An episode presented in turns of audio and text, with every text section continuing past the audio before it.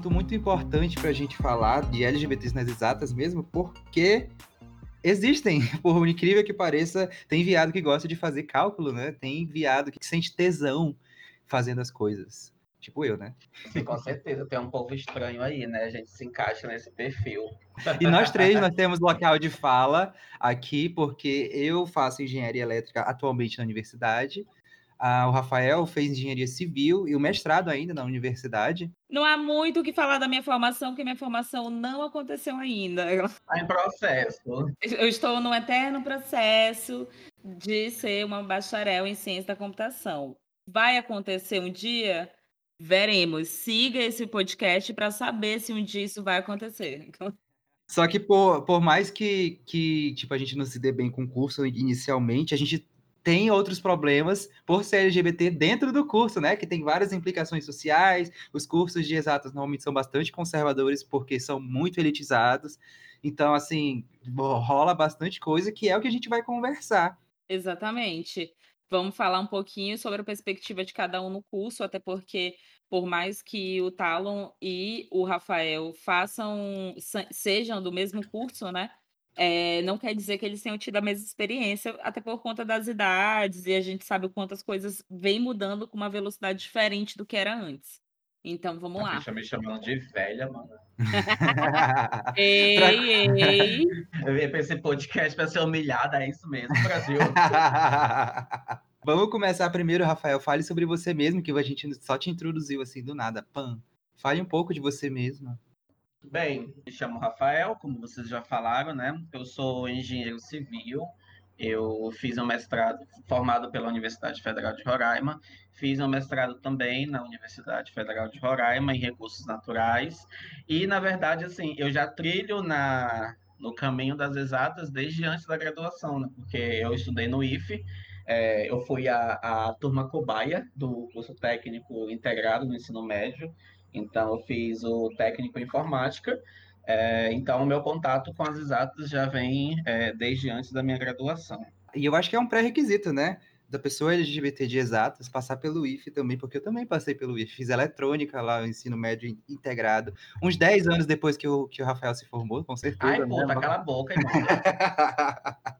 Enfim, assim, ah, são cinco anos de curso, curso de engenharia na universidade, tanto elétrica quanto civil, são cinco anos de curso. Teoricamente, né, gata? É, teoricamente, ninguém se forma em cinco anos, ninguém se forma em cinco anos. De ciência da computação é também cinco anos, né, amiga? Além de gastar muito do nosso tempo útil na frente de um caderno calculando ou na frente de um computador programando, no caso de ciência da computação, a gente ainda tem que lidar com o preconceito de não poder se expressar dentro do próprio curso, sofrer perseguição de professores às vezes, sofrer preconceito por ser LGBT, pelos colegas, por todo mundo, sabe, dentro da universidade. Porque aquele lado ali, o bloco 3 e o bloco 5 da Universidade Federal, tem uma energia muito ruim para pessoas LGBTs, muito ruim. Tá mudando agora pessoas LGBTs também, mas eu também é, até iria para o lado feminino também, né? Uma energia positiva negativa. É porque é um campo é, muito dominado por homens é, cis, héteros, né? Então, assim, é um campo muito machista, de uma forma geral. Exatamente. É, eu acho que, então, qualquer coisa que se aproxime, assim, do feminino, ou de que eles leem como uma fraqueza, talvez, já vai ser escorraçado, assim, tipo, eu lembro, por exemplo, de ter situações no meu curso em que eu era eu era desacreditada por ser uma pessoa que, sei lá, tinha uma vida social, então eu sofria slut shame no meu curso, sabe? Eu ficava assim, gente, não tem sentido. Oi, gente, Talão da edição aqui. Vim explicar para vocês rapidinho o que é slut shaming, que a gente vai usar mais algumas vezes nesse episódio. Slut shaming acontece especialmente com mulheres, que é quando uma pessoa não atende uma expectativa e acaba ficando uma forma de promíscua, sabe? A mulher que rejeita o homem e o homem fala mal da mulher, dizendo que ela fica com qualquer um, com todo mundo, porque foi rejeitado. Então é isso. Não tem sentido nenhum. Eu tá tendo que passar por isso.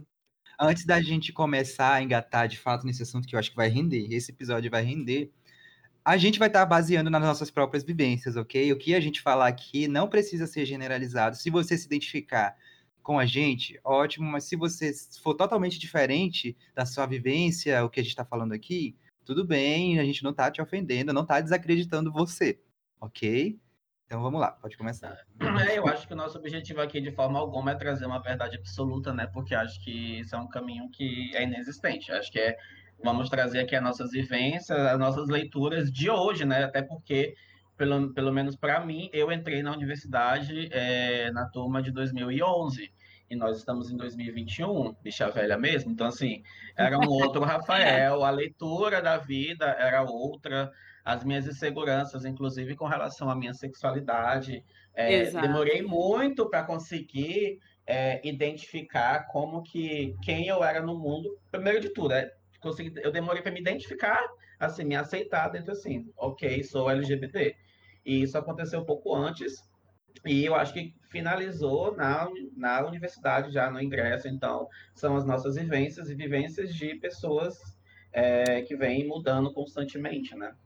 E hum. assim como em todo episódio, a gente já começa se justificando para evitar o cancelamento de vocês ouvindo. claro, com certeza, né, amiga? Porque... Ai, gente, que bosta. É, é, muito importante ressaltar isso, porque, sei lá, né? Vai que, que a, a, gente pega nossas falas fora de contexto e diz, olha, essa pessoa é super escrota. Eu morro de medo disso acontecer. Ainda mais eu... que eu falo um monte de merda aqui no, no Boa Bicha. E é isso. Até porque Libriana, né, amada? Libriana, ela tem que agradar todos. É isso, amores. Gente, eu que sou perfeita.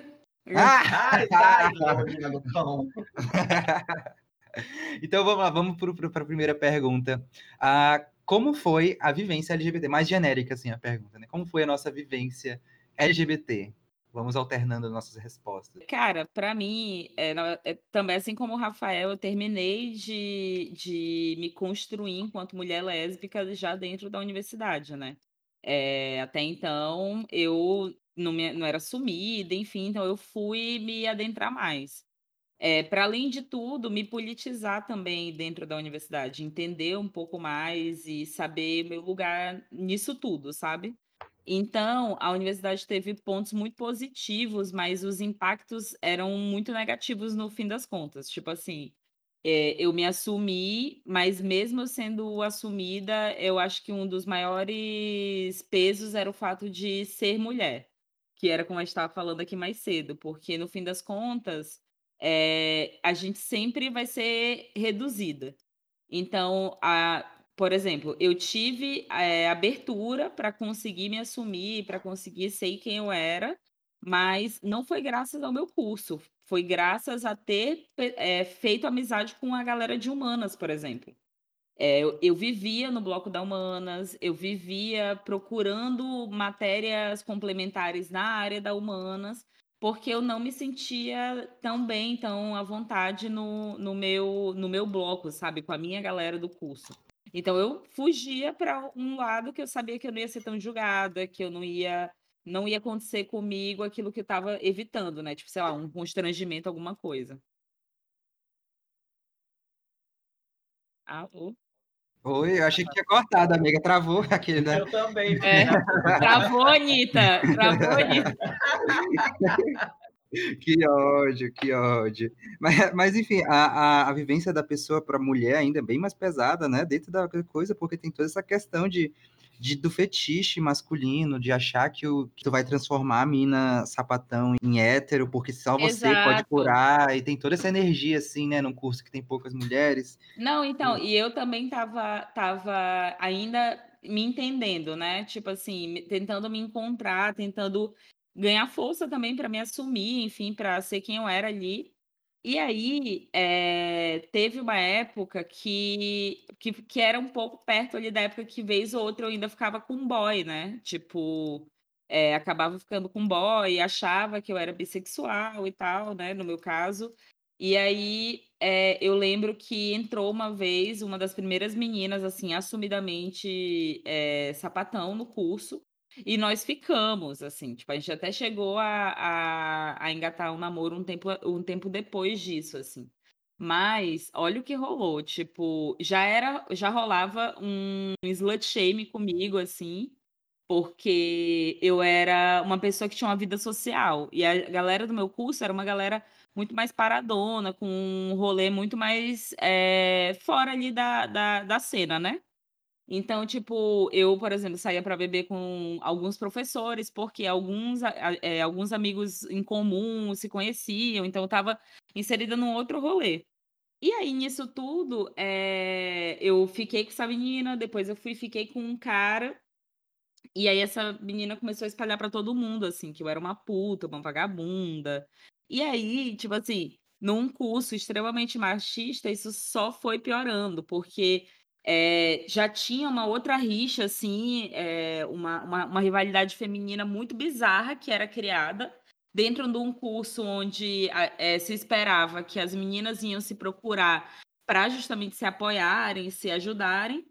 na verdade, tinha uma rivalidade feminina fodida. Então, tipo assim, eu não conseguia. Eu tinha minhas amigas e tal que me davam um puta apoio, mas no fim das contas, eu não tinha um apoio 100%, tá ligado? Assim, de alguém que, pô, essa pessoa tá comigo 100%. Fechou aqui comigo, vai me proteger, vai se identificar comigo. Eu não tinha essa pessoa. Então, tanto essa rivalidade com as mulheres quanto o machismo dos homens, e aí, tipo assim, explodia. E aí, tipo, chegaram a inventar histórias, por exemplo, de dizer que eu só passava em tal matéria porque eu tinha provavelmente transado com algum professor. E eu já declaradamente é, sapatão, assim, nessa época que surgiram esses rumores, eu já de fato era uma sapatão. Então eu ficava sem entender, sabe, por que, que a galera ficava criando essas histórias sobre mim. Essa é a vivência de uma mulher dentro de um curso de exatas, não é? Ainda mais sendo uma... agravando para uma vivência de uma mulher LGBT, né? Que, que provavelmente, como você já tinha ficado com alguém e já tinha fama, vamos dizer assim, de bissexual, os caras estavam só, tipo, te vendo como uma, uma vagabunda que tava indo lá só pra, pra caçar, pra pegar homem e mulher, pra, só pra lá, não tava indo pra estudar, né? Exatamente. E eu ficava assim, gente, sério, que bizarro. Então, era isso, assim, eu ficava nessa, estar o tempo todo buscando pessoas que não eram do meu curso para poder ter proximidade, para poder ter outra, outras amizades. Então, quando eu comecei ali veredar mais para a galera do, do, da Humanas, é, para mim era mais fácil, assim, de conviver, de conversar, tudo, sabe? Mas me contem aí de vocês, como é que foi para vocês enquanto homens gays, assim? Vocês já entraram assumidos ou vocês foram se assumir já lá dentro do curso também?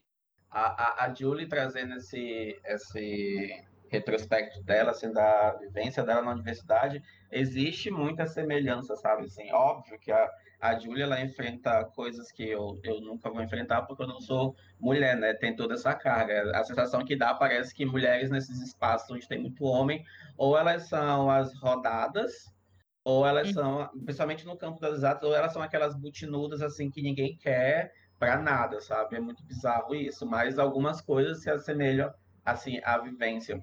Para mim foi porque assim a gente tem que sempre é, pensar que ok que a gente está falando sobre LGBT nas exatas, mas a gente não é só LGBT, né? Por exemplo, eu é, quando eu entrei na faculdade, eu estava ainda me conhecendo e entendendo quem eu era nesse mundo. Então, durante muito tempo, eu não entendia as coisas que aconteciam. Hoje, o Rafael de hoje, mais velho, percebe que tinha muito a ver sobre justamente quem eu era. Mas, assim, é, essa sensação de isolamento, essa sensação de não se encaixar nos espaços, de não conseguir um grupo que você diga que é seu, você vê assim a turma, vários grupinhos separados, e eu não eu simplesmente não conseguia me encaixar. E eu sou uma pessoa muito comunicativa, assim.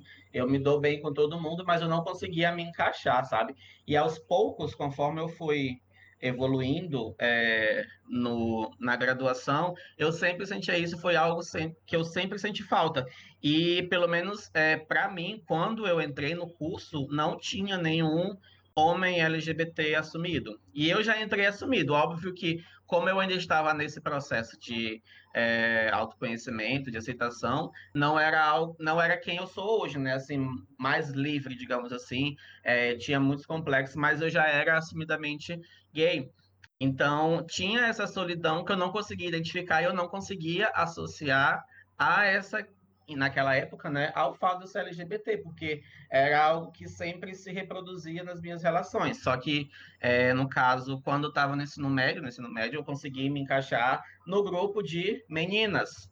Só que aí você vai para um curso onde a maior parte é, da turma são homens. Aí como é que você faz?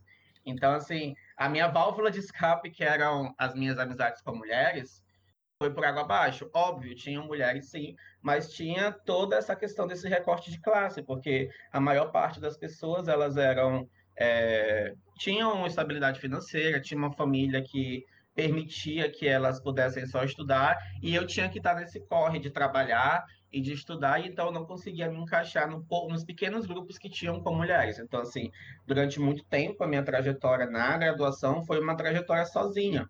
Foi uma trajetória, assim, que é, eu me ferrei muito em muitas disciplinas, porque eu não conseguia fazer trabalho em grupo, porque eu não conseguia estudar em grupo.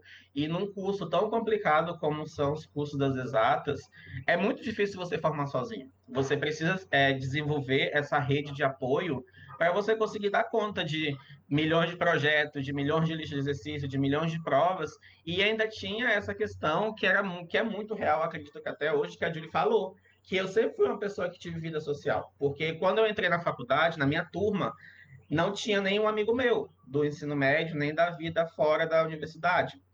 E a Julie, ela ainda conseguiu, por exemplo, fazer essas amizades com pessoas de outro curso. Eu não consegui. Eu mantive os meus amigos do ensino médio, que a maior parte foram trilhando outros caminhos que não necessariamente na Universidade Federal. Boa parte foram, foram para faculdades é, privadas. Então, é, eu sempre tive vida social e eu cansei de ouvir professor meu falando que, olha, você só pode tomar sua cervejinha nas férias, enquanto você estiver aqui, você só pode é, estudar, você só tem que estudar. E ainda se colocando nessa posição de que as pessoas que trabalham, esse não é o teu lugar, entendeu? Porque eu não tô nem aí se tu vai faltar porque tu tinha que fazer alguma coisa do teu trabalho. Você está aqui na faculdade, você tem que dar conta de tudo. Então, para eu não surtar, minha válvula de escape era ter uma vida social. Então, tem toda essa questão, assim, não só por ser LGBT, mas por ser é, essa pessoa no curso. E aí tem todos é, aqueles olhares que naquela época eu não entendia muito bem, mas que hoje você consegue distinguir muito bem, que era olhares tortos dos meninos, porque iam jogar futebol e você não ia participar. Então, na hora, por exemplo, de fazer projeto, eu nunca estava no grupo só com homens. Então, é, é uma trajetória muito complicada. Você fazer um, nível superior é, sozinho, digamos assim, é, passar por todos esses processos, essas violências psicológicas que a gente passa com os alunos, com os professores, é muito complicado. Eu consegui engatar de fato é, na faculdade quando eu consegui estabelecer uma rede de amigos e que por graças do destino eram a maior parte era LGBT que foi Jennifer, Gustavo e aí tinham também né mulheres héteros mas assim que eram muito que também se identificavam pela questão por serem mulheres vivenciavam esse tipo de violência, então a gente formou uma rede de amigos, e foi quando, assim, a gente conseguiu engatilhar, que foram os últimos quatro semestres. Então, isso só mostra como a gente que é LGBT, hoje eu não sei como é que é, eu espero que tenha melhorado, sinceramente, mas como a gente acaba trilhando muitos caminhos sozinho e passar por isso sozinho é muito complicado. Isso, nossa, Rafael, é muito, muito legal, porque a sua fala encaixou com a da Julie, que provavelmente a Julie tinha essa vida social para tentar ajudar no processo dela de aceitação também, né? Porque quando a gente entra na universidade, a nossa cabeça é completamente diferente do, da metade da, do curso e do final do curso, entendeu? A gente vai construindo as nossas ideias, porque a gente vai conhecendo várias outras pessoas, vários outros perfis, e o perfil que o Rafael apresentou ele era uma pessoa que precisava se sustentar e ainda estudar. E é o perfil de muitos estudantes dentro da universidade, não só LGBTs. Cursos integrais como computação e engenharia, eles demandam bastante tempo e atenção e o professor já assume que você tem isso, entendeu? Que você tem todo o tempo do mundo para estudar, e se você não estudar é porque você é vagabundo, não gosta de estudar, tá na, tá na engenharia para sofrer mesmo. E é isso, entendeu? Porque eles já também já foram condicionados a isso, né? Mas tem os professores que, que não colaboram, que, que parece que, no, que parou no tempo, né? Hum. Mas enfim. Cara. É aí que você consegue, você já percebe esses processos de segregação, né? Porque é um curso que é integral, então assim, quantas pessoas no Brasil têm condições de se dedicar exclusivamente manhã, tarde e noite para um curso? Assim, você já começa é, desde aí a, a, separar e aí você começa a questionar justamente o ensino público, né? Para quem que é o ensino público? Uhum, Gente, isso teve uma. Eu lembro que a primeira vez que eu cheguei, assim que eu cheguei na universidade, né? é, a- uma das professoras já do, do início do curso falou assim: gente, é o seguinte, minha matéria não é fácil de passar, que não sei o quê, muita gente reprova.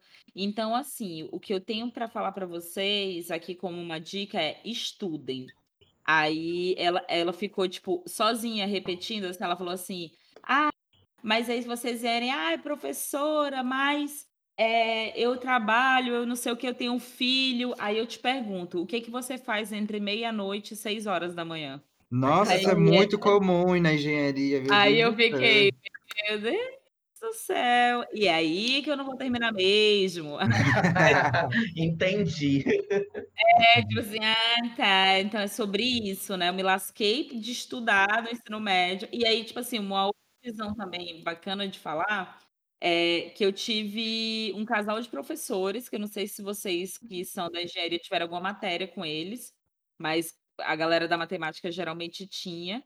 É, o, o- eles são peruanos. E aí eles falavam assim, que tipo assim, eles ficavam primeiro abismados com o nível de reprovação que o curso tinha, tipo assim, que ele ficava chocado, assim, e eles notavam que muitas das coisas que faziam com que a gente reprovasse era sempre cansaço, sempre, tipo, exaustão, porque tinha que trabalhar e tudo mais. E aí ele falava que era isso, assim, no Brasil, faculdade particular é para quem é pobre e faculdade eh, federal é para quem é rico, porque é claro que não tem como a pessoa, como é que a pessoa vai trabalhar estudar, sendo que você tem uma aula de manhã, duas à tarde, uma à noite, tipo assim, não tem como mesmo. Então ele sempre ficava fazendo essa crítica, assim. E, cara, é muito bizarro, assim. Eu era essa pessoa também, que teve uma época que comecei a trabalhar, então eu ficava sempre assim, não conseguia passar na matéria dele de jeito nenhum. Uó. Com a rede de contatos que o Rafael mencionou, aconteceu comigo também, porque eu estou há cinco anos no curso de engenharia, mas a minha matrícula oficial tem dois. Eu fiz vestibular de novo, passei, aproveitei matérias, porque nos primeiros anos da- do meu curso eu me sentia perdido dentro dele. Eu simplesmente me sentia perdido. Eu não conseguia me identificar, mesmo gostando de fazer aquilo, me identificando com a área, eu não me via naquelas pessoas do curso, sabe? eu não conseguia focar, eu não conseguia construir nada, sabe? E foi. Eu também estava passando por- pelo processo de depressão, porque eu já entrei assumido. Eu já entrei sendo o viadão que eu sou hoje em dia. Até menos, mas hoje sou mais. Mas. ah, e era muito solitário, que a engenharia elétrica é um curso bem mais novo do que o engenharia civil do, do Rafael. Engenharia civil é dos anos 90, 80. A engenharia elétrica, a primeira turma foi de 2011, entendeu? E mais uma vez chamou o Rafael de velho. A primeira turma de engenharia elétrica foi quando eu entrei. Olha só que desgraçada. né? Enfim, e é um curso que, que era bastante elitizado, porque engenharia civil era popular, era a fama de ser, vamos dizer, a profissão do futuro, engenheiro civil. Mas a- o engenheiro elétrico era mais do que isso, porque é um curso que tem uma carga teórica muito mais pesada, vamos dizer assim. Porque na, na engenharia civil, você faz muitos cálculos de, de estruturas, você consegue enxergar as coisas na prática, mesmo não conseguindo enxergar as forças, você enxerga a estrutura e pode imaginar o que está acontecendo lá, né? Mas na engenharia elétrica, a gente trabalha com conceitos muito abstratos, a gente não consegue enxergar a corrente elétrica, a gente só vê a luz chegando, e é esse o Mexe o indicativo. no- no- na tomada, mexe pra tu ver. Exatamente. Então, tipo, a gente só. O, o retorno que a gente tem na prática é a luzinha acendendo. A gente leva essa, essa lógica para dentro dos laboratórios também. Porque qual é a confirmação de que o teu circuito elétrico está funcionando de uma forma satisfatória? Quando a luz que você quer que acenda, acende. Entendeu? Então, mas ainda assim é muito abstrato. É, a gente não consegue enxergar com o que a gente está trabalhando. E para a gente chegar nessas práticas, vamos dizer assim, você tem que passar dois anos no curso para você chegar no, de fato, começar a trabalhar com o que você vai fazer na vida. Na engenharia civil é parecido, mas não é assim, porque tem matérias específicas ainda nesses dois primeiros anos. Mas na engenharia elétrica, você começa a ver tanta matemática, tanto, tanto cálculo. Os dois primeiros anos são tem todas as disciplinas de matemática que você pode imaginar. E muita gente desiste, porque, ah, eu gosto de inventar coisa, eu gosto de consertar a TV lá de casa, então eu acho que eu vou fazer engenharia elétrica. E chega lá, é uma vivência completamente diferente. Bem parecido com de como é a computação, né? Porque, tipo assim, a gente chega achando mesmo é, que a gente vai chegar lá e vai estar o, o computador e eu vou ser, sei lá, o Steve Jobs, vou criar o meu próprio iPhone. Aí, quando vai ver, aqui não, bebê, ainda, ainda não. Aí, tipo, teoria, algoritmo, não sei o quê, lógica, cálculo, é tudo menos aquilo. É, pois não, é. é justamente isso que eu estava pensando, que o Talão falou, eu acho que é um perfil é, das exatas. Eu acho que, exceto, óbvio, não sei como seria a parte de química, física, é, matemática, que são as básicas né, para muitas engenharias, inclusive a parte de computação, a gente que vai para uma para uma profissão que é mais aplicada, que é computação, que é engenharia civil, que é engenharia elétrica, a gente tem que trilhar por todos esses caminhos que são um inferno, e você muitas vezes se pergunta, que porra que eu estou fazendo aqui? Se eu vou construir prédio, por que, que eu estou fazendo integral tripla aqui de secante a quinta? Para quê? Exatamente, amiga, esse é o sentimento que eu carrego até hoje dentro do meu curso, mas oh, continuando... Ah, toda essa pressão, quando eu entrei na universidade, entrou na minha cabeça de uma forma que eu não tava, que eu não estava esperando, porque eu tinha problema da família ainda, tinha problema familiar em questão de ser de aceitação LGBT. E, junta toda essa vivência da universidade que você precisa desenvolver, que a gente cria realmente uma resistência sobre isso, porque não muda. O curso todo tu vai continuar lidando com essa pressão e, e é uma coisa que não vai acabar. As pessoas só se acostumam. E muitos não, não acostumam e acabam desistindo do curso. Tipo, ah, não vai dar, e é isso. E somado de ser LGBT dentro do, do curso, de um curso que, como engenharia civil, maioria eram homens, eram o quê? Cinco mulheres por turma, numa turma de 30 pessoas que entra por ano? Hoje tem, tem mais até, porque a, a nossa sociedade está avançando e enfim, aos, aos poucos, né? Mas. Passos lentos, passos lentos. Passos lentos. Às vezes a gente volta um pouquinho, né, Bolsonaro, mas faz parte. pois é. E assim, é, rola muito essa, esse não se encontrar na galera do curso, como o Rafael mencionou, entendeu? E foi o que aconteceu comigo, que, que o povo do meu curso era completamente diferente de mim é, já exist... eu já sabia que existiam LGBTs dentro do meu curso como veteranos quando eu entrei, só que nenhum deles se assumiu, nenhum, nenhum. E muitos só se assumiram depois do curso. Então, tipo, para vocês verem, e eu já cheguei a conversar com essas pessoas que não se assumiram, a gente se aproximou, a gente se dava suporte dentro do curso. Já falei, inclusive, isso aqui no. no, no ah, sim. E a pessoa falava: não, mas eu não, eu não acho que eu devo me assumir, porque as pessoas vão mudar comigo, eu tenho certeza que as pessoas vão mudar comigo. É tipo isso, sabe? É, é um medo muito específico, mas ele pode ser relacionado a outros medos, como se assumir para a família e etc. E ainda mais que tem o machismo reforçado de que você precisa ser o homem, que é o másculo, porque se você for afeminado, até os professores tiram onda com a sua cara, entendeu?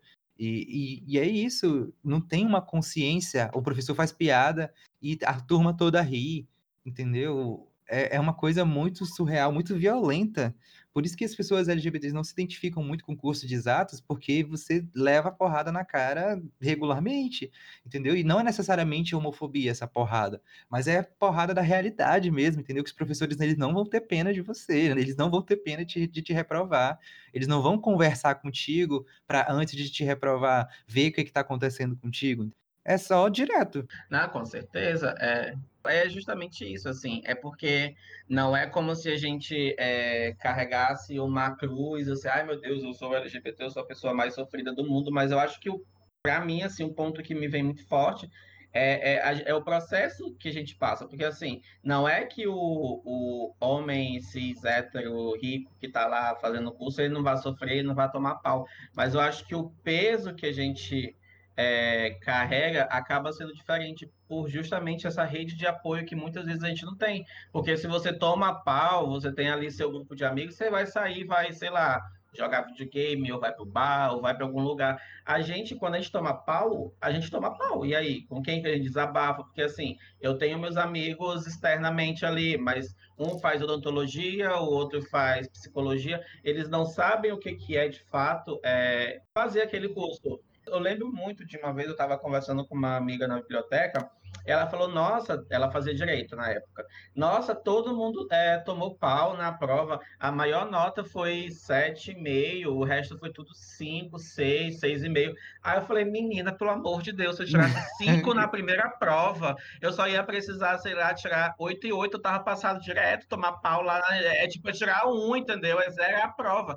Para mim, isso aqui é tomar pau. Então, se você entende que as dimensões desses tomar pau, dependendo do curso, é diferente. Então, eu sentia essa, essa dificuldade de você conseguir ter um espaço para de escuta é, de uma pessoa que te entende ali na prática, sabe? Então, uhum. para mim, eu acho que se eu pudesse dizer como foi a maior parte da minha graduação é solidão. Eu, resumo, eu resumo isso à solidão. E está totalmente associado ao fato de eu ser LGBT, a eu ser essa pessoa assumida que, sei lá, vou falar uma coisa de velha. Hoje em dia eu uso um shortinho que às vezes é menor que minhas cuecas, minhas cuecas box. Na época, o que é que era curto? Era tipo assim, usar uma bermuda acima do short e enroladinha jeans. E, nossa, cansei de ver o povo olhando, assim, os meninos do curso olhando todo, porque eu tava com a bermuda que era curta, porque tava acima do joelho, que bermuda para homem tem que ser abaixo do joelho.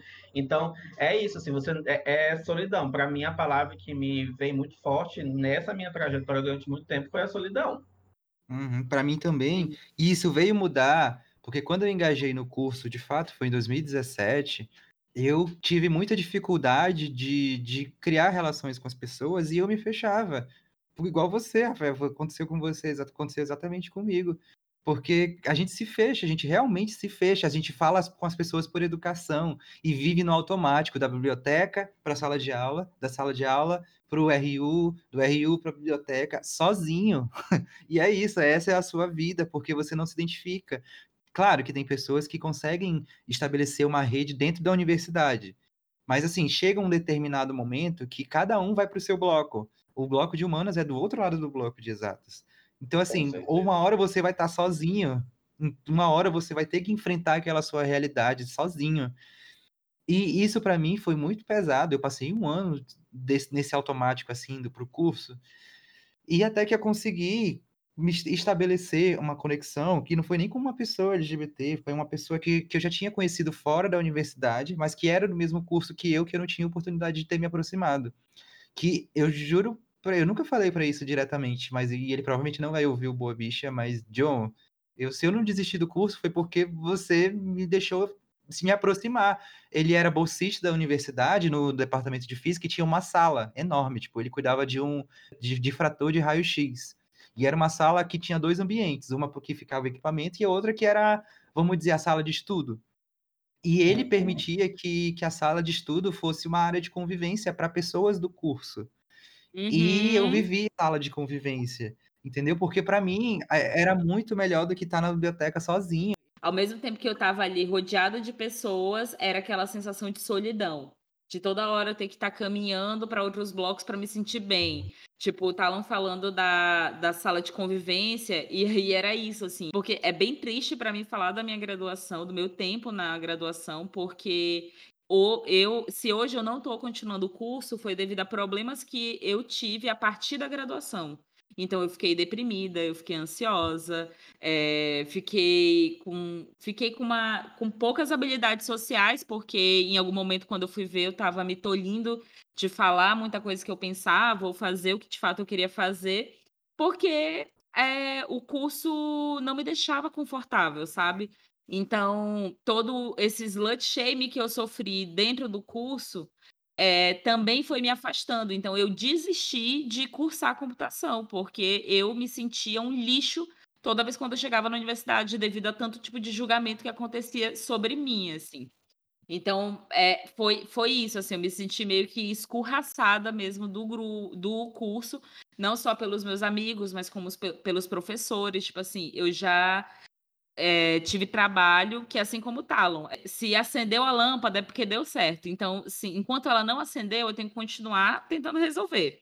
Você fez a prova, o professor rodou o algoritmo, o algoritmo não rodou, é zero. Rodou, você tem a nota máxima. Eu lembro dessa situação específica em que a gente fez um trabalho em trio.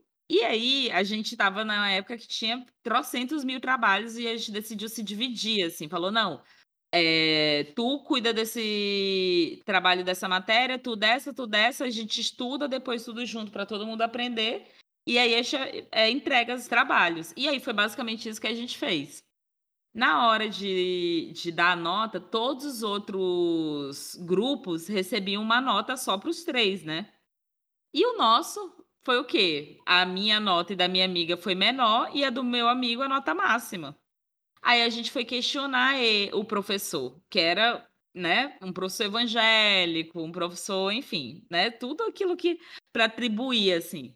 Então ele pegou e falou assim: não, porque eu sei que não foi vocês que fizeram esse trabalho. E era Meu justamente Deus. o trabalho que a gente tinha feito, que foi responsável pela gente. Então eu ficava, eu olhei assim, eu ficava, o que, que eu vou fazer? Tinha um professor que era tão exaustivo, para vocês terem noção, o nível de exaustão que era para mim. Eu só conseguia passar na matéria dele se toda vez quando ele fosse corrigir minha prova, eu sentasse do lado dele para defender a prova. E eu era a única que tinha que passar. Tipo assim, as outras pessoas passavam por isso, mas eu continuei passando por isso quando os outros já tinham conseguido solucionar esse problema numa conversa com eles, sabe? Então, para mim, estar tá ali nesse curso é sempre muito, sempre foi muito cansativo. Então, quando eu saí, foi uma mistura de medo, que tipo, caralho, eu tô desistindo do meu futuro, é, de desespero, mas também um, um pouco de alívio, sabe? De falar assim, pelo menos eu não vou ver mais essa galera.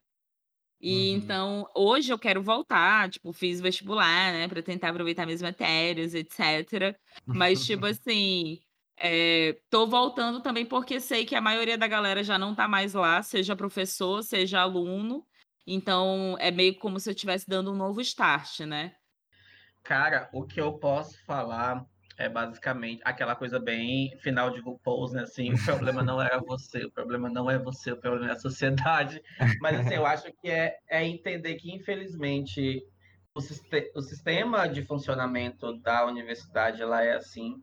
Nas exatas, é, não é diferente, inclusive é bem pior, porque, pelo menos assim, trazendo óbvio a minha trajetória, a engenharia ela surge de uma construção militar, né? Sai da engenharia militar, então a, a, a gênese da engenharia já é algo totalmente hierarquizado, machista, então assim é, é muito difícil você conseguir romper com isso.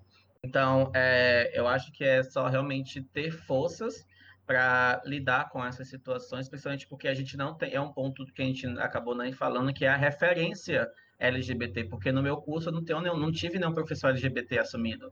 Então, assim, a gente não tem referência, o sistema é todo violento com você o tempo todo. Por você ser LGBT, você sofre violência, inclusive, por parte da academia, mas o que eu posso dar de dica é, assim, monte uma rede de apoio dentro do possível. Se você conseguir fazer isso dentro do seu curso, é melhor ainda, porque é aquilo que a gente falou, porque são pessoas que estão vivendo o que você está vivendo. Então, é, a dor ela é meio que partilhada. E se não for possível, faça isso que eu e Julie fizemos, é, que é procurar apoio em outros locais. E, cara, se não tá dando conta, é, não se cobra com, é, de uma forma tão ruim, não. Assim, eu tenho certeza que hoje, a Julie de hoje, que vai voltar aí para ciências da computações, ela é outra Julie, com certeza, muito mais madura, muito mais forte, que a Julie do passado não deu conta, né? Então, e tá tudo bem, assim, não, não é como se fosse um problema, sabe? Uhum. A gente vai até onde a gente aguenta, a gente não pode também se forçar a estar é, no local que está te adoecendo. Óbvio que a gente entende que para muitos, para mim foi assim, o nível superior para mim era a minha era minha chance de ser alguém na vida, entre muitas aspas.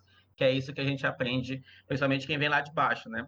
Mas é, o que eu posso dizer é isso: monte uma rede de apoio e força. Quando a gente tem uma, uma rede de apoio, tipo assim, o fato de eu não de eu não ter tido tanto apoio familiar quando eu estava me assumindo, eu já tinha esse costume de sempre estar tá criando. Isso foi dentro da universidade também, quando eu estava dentro da universidade. Eu sempre fui atrás de redes de apoio, de famílias fora aquela que, enfim, que eu, eu nasci, etc. A família de sangue, né?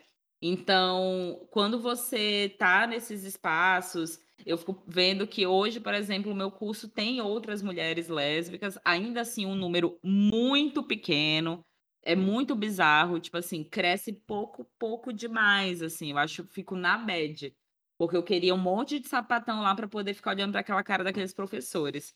Mas é Ai, isso, tipo, se eu tivesse o amadurecimento que eu tenho hoje, na, na época que eu estava na graduação, eu ia estar bem mais de boa, porque, tipo assim, quando a gente sai do ensino médio, a gente tem essa expectativa é, e essa pressa de eu preciso logo me tornar alguém né? O que, que é ser alguém? Preciso ter um curso, preciso ter uma, um superior, preciso ter um emprego bom. Então a gente fica desesperado e, na verdade, a gente acaba não aproveitando de forma positiva várias coisas que a universidade tem para dar para gente. A universidade tem mil e uma portas para você sair do país, para você aprender novas línguas, para você explorar ela. Tipo assim, então, quando você tiver lá é, não, não se importe com que os outros liguem. Assim, é muito clichê falar isso, mas é justamente sobre isso.